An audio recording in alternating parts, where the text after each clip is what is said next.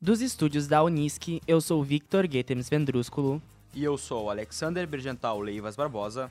Somos acadêmicos do curso de Medicina da Unisc e o assunto que iremos abordar hoje é História das principais epidemias por doenças infecto-contagiosas e a repercussão destas no decorrer do tempo.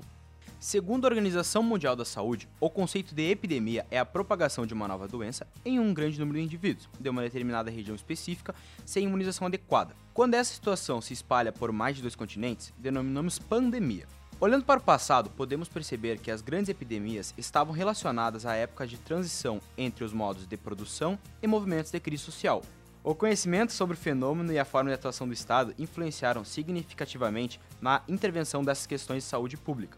Dentre as causas das epidemias, temos as doenças infecto-contagiosas, que são de rápida e fácil transmissão, provocadas por vírus, bactérias e outros micro-organismos. Sabe-se que as doenças infecciosas podem ser transmitidas por contato direto, com secreções respiratórias, contaminação fecal oral e pela relação sexual, ou por contato indireto, através de vetores como ratos e insetos, através, pelo, através do ambiente, por objetos e alimentos contaminados. Dando início à nossa volta através da linha do tempo, você sabia, Alexander, que existem relatos de epidemias desde 1200 a.C.? No Império Romano, uma possível disseminação de varíola matou em torno de 5 a 10 milhões de pessoas. A peste de Justiniano, em 541 d.C., se iniciou no Egito e espalhou para a capital do Império Bizantino, Turquia, Pérsia e parte da Europa, matando praticamente 25% da população mundial da época, uma média de 5 a 10 mil pessoas por dia. Ela foi a primeira grande pandemia provocada pela peste bubônica. A peste bubônica é transmitida pela bactéria Yersinia pestis, que é conhecida por infectar pulgas, e as pulgas saltam por aí infectando uma série de hospedeiros. Pois então, no caso da peste bubônica, essas pulgas infectaram os ratos.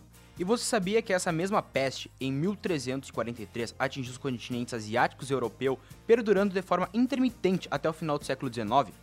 Mesmo nessa época, a peste bubônica ficou conhecida como peste negra. E estima-se que essa pandemia matou entre 75 a 200 milhões de pessoas e foi uma das maiores epidemias da história. Ah, por isso que são chamadas de pestes, pois peste é uma palavra latina que indica qualquer doença com mortalidade elevada de pessoas ao mesmo tempo. Isso, exatamente. Naquela época, somada à virulência da bactéria, as condições de saneamento humano eram péssimas e atuaram como o principal fator de explosão populacional de ratos, o que propiciou essa transmissão. O isolamento social naquele tempo foi fundamental para a contenção da epidemia. Há relatos de que as pessoas tinham medo de sair às ruas e contrair a doença, pois acreditavam que a peste se disseminava mediante o contato com os miasmas e gases venenosos emitidos pelos doentes. Nessa mesma época, surgiu o termo quarentena, que tanto ouvimos falar atualmente. Veneza, por ter sido o epicentro europeu da peste negra, disseminou esse termo de inspiração bíblica que definia a prática de restringir a circulação livre de pessoas, principalmente daquelas que chegavam à cidade em barcos e navios, uma prática comum por ser uma cidade famosa por seu comércio. Agora eu vou te convidar a vir comigo alguns anos mais pra frente, em 1918, onde dessa vez um vírus foi o causador de uma epidemia, a gripe espanhola. Esse vírus é da espécie influenza, do tipo A H1N1, no início do surto, as autoridades governamentais seguiam em geral o padrão de negação da própria realidade da crise sanitária, principalmente diante da dificuldade de se diagnosticar a natureza da doença e de seu potencial prejuízo à economia e aos sistemas de saúde. O resultado, contudo, foi a contaminação de praticamente um quarto da população mundial, e estima-se que morreram entre 17 e 50 milhões de pessoas, e no Brasil esse número pode ter sido em torno de 35 mil mortes. Existe a possibilidade da gripe espanhola ter surgido na China ou nos Estados Unidos, mas não há prova sobre isso, apenas teorias. O que se sabe é que provavelmente passou de aves para os seres humanos, e os primeiros casos aconteceram nos Estados Unidos e registrados em Fort Riley, um forte militar. Mas, Vitor, por que se chamaria gripe espanhola se a origem da doença supostamente se deu na China ou nos Estados Unidos? Se chama gripe espanhola pelo fato de que a imprensa espanhola ficou conhecida por divulgar as notícias pelo mundo. Essa gripe se disseminou pelo mundo em três ondas, sendo a segunda onda conhecida por ser a mais contagiosa. Alexander, qual seria a relação da gripe espanhola em 1918 com a gripe H1N1, a influenza que tanto ouvimos falar hoje em dia? São a mesma coisa? Bom, Lavoisier já dizia: na natureza nada se cria e nada se perde, tudo se transforma.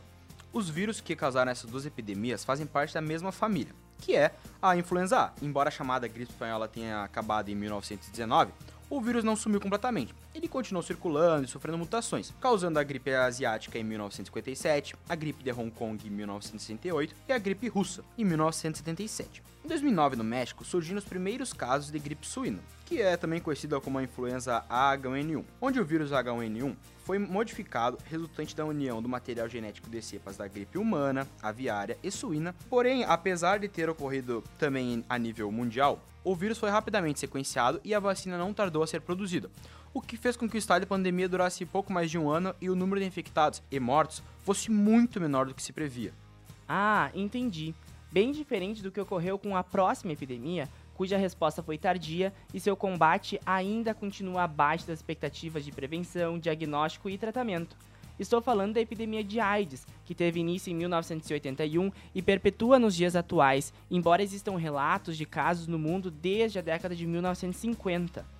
A AIDS é uma doença viral e sexualmente transmissível, incurável, mas com tratamento, causada pelo vírus da imunodeficiência humana, o HIV, que infecta as nossas células de defesa, em especial os linfócitos T. Um fato muito importante e facilmente confundido é que a infecção por HIV não leva necessariamente à doença. Muitas pessoas podem não apresentar sintomas e descobrir a infecção por acaso. Sua transmissão, além do contato sexual, pode ocorrer de outras formas, como por exemplo o contato sanguíneo. Além disso, sabe-se que a contaminação retal é a que ocorre de forma mais rápida. A AIDS foi considerada a pior doença do século XX.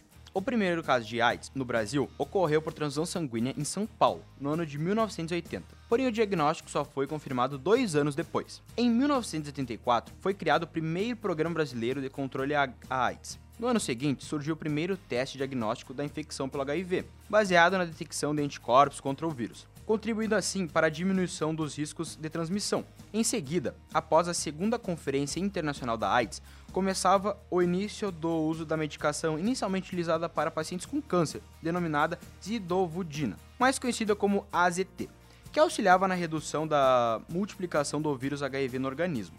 Em 1988, foi adotado pelo Ministério da Saúde o dia 1 de dezembro como o Dia Mundial da Luta contra a AIDS. Nos anos 80, a AIDS conhecida como a doença do 5H, termo que refere-se a homossexuais, hemofílicos, haitianos, heroinomanos, que são usuários de heroína injetável, e hookers, que são profissionais de sexo inglês.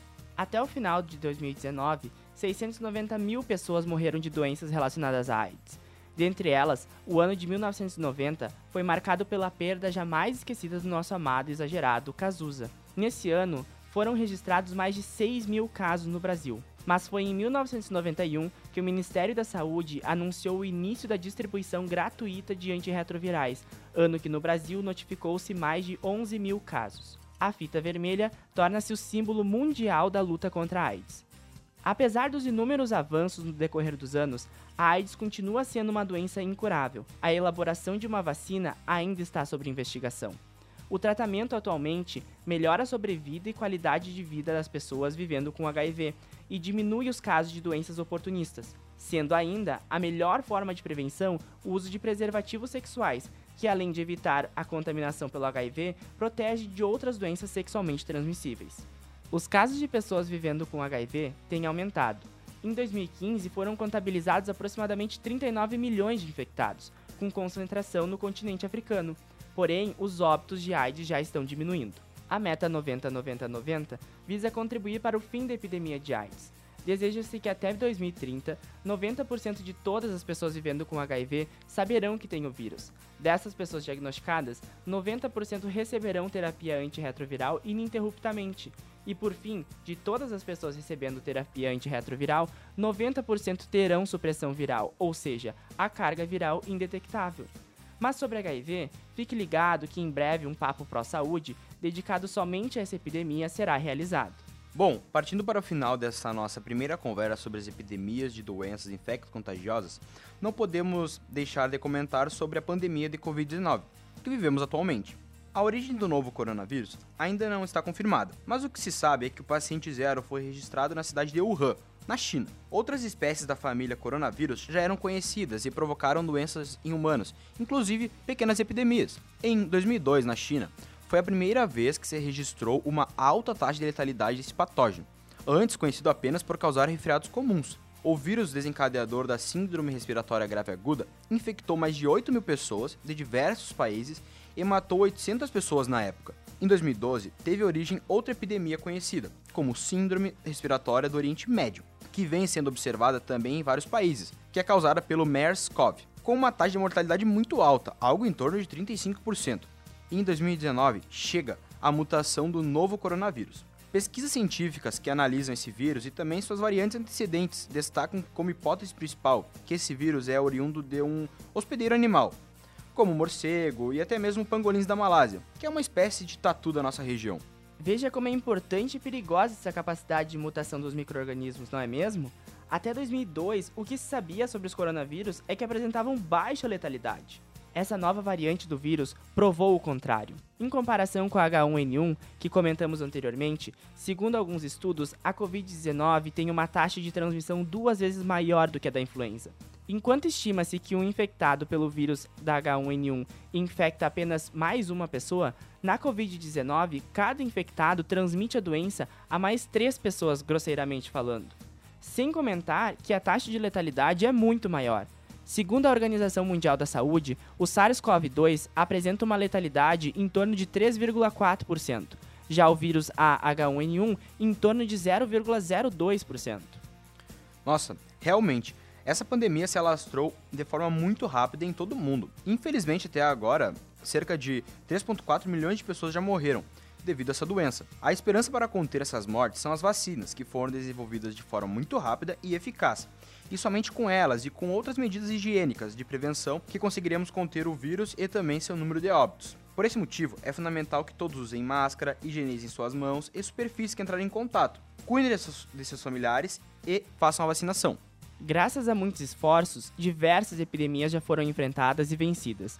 Um fator importante dessa luta foi a própria criação da Organização Mundial da Saúde pelo bem-estar da população mundial.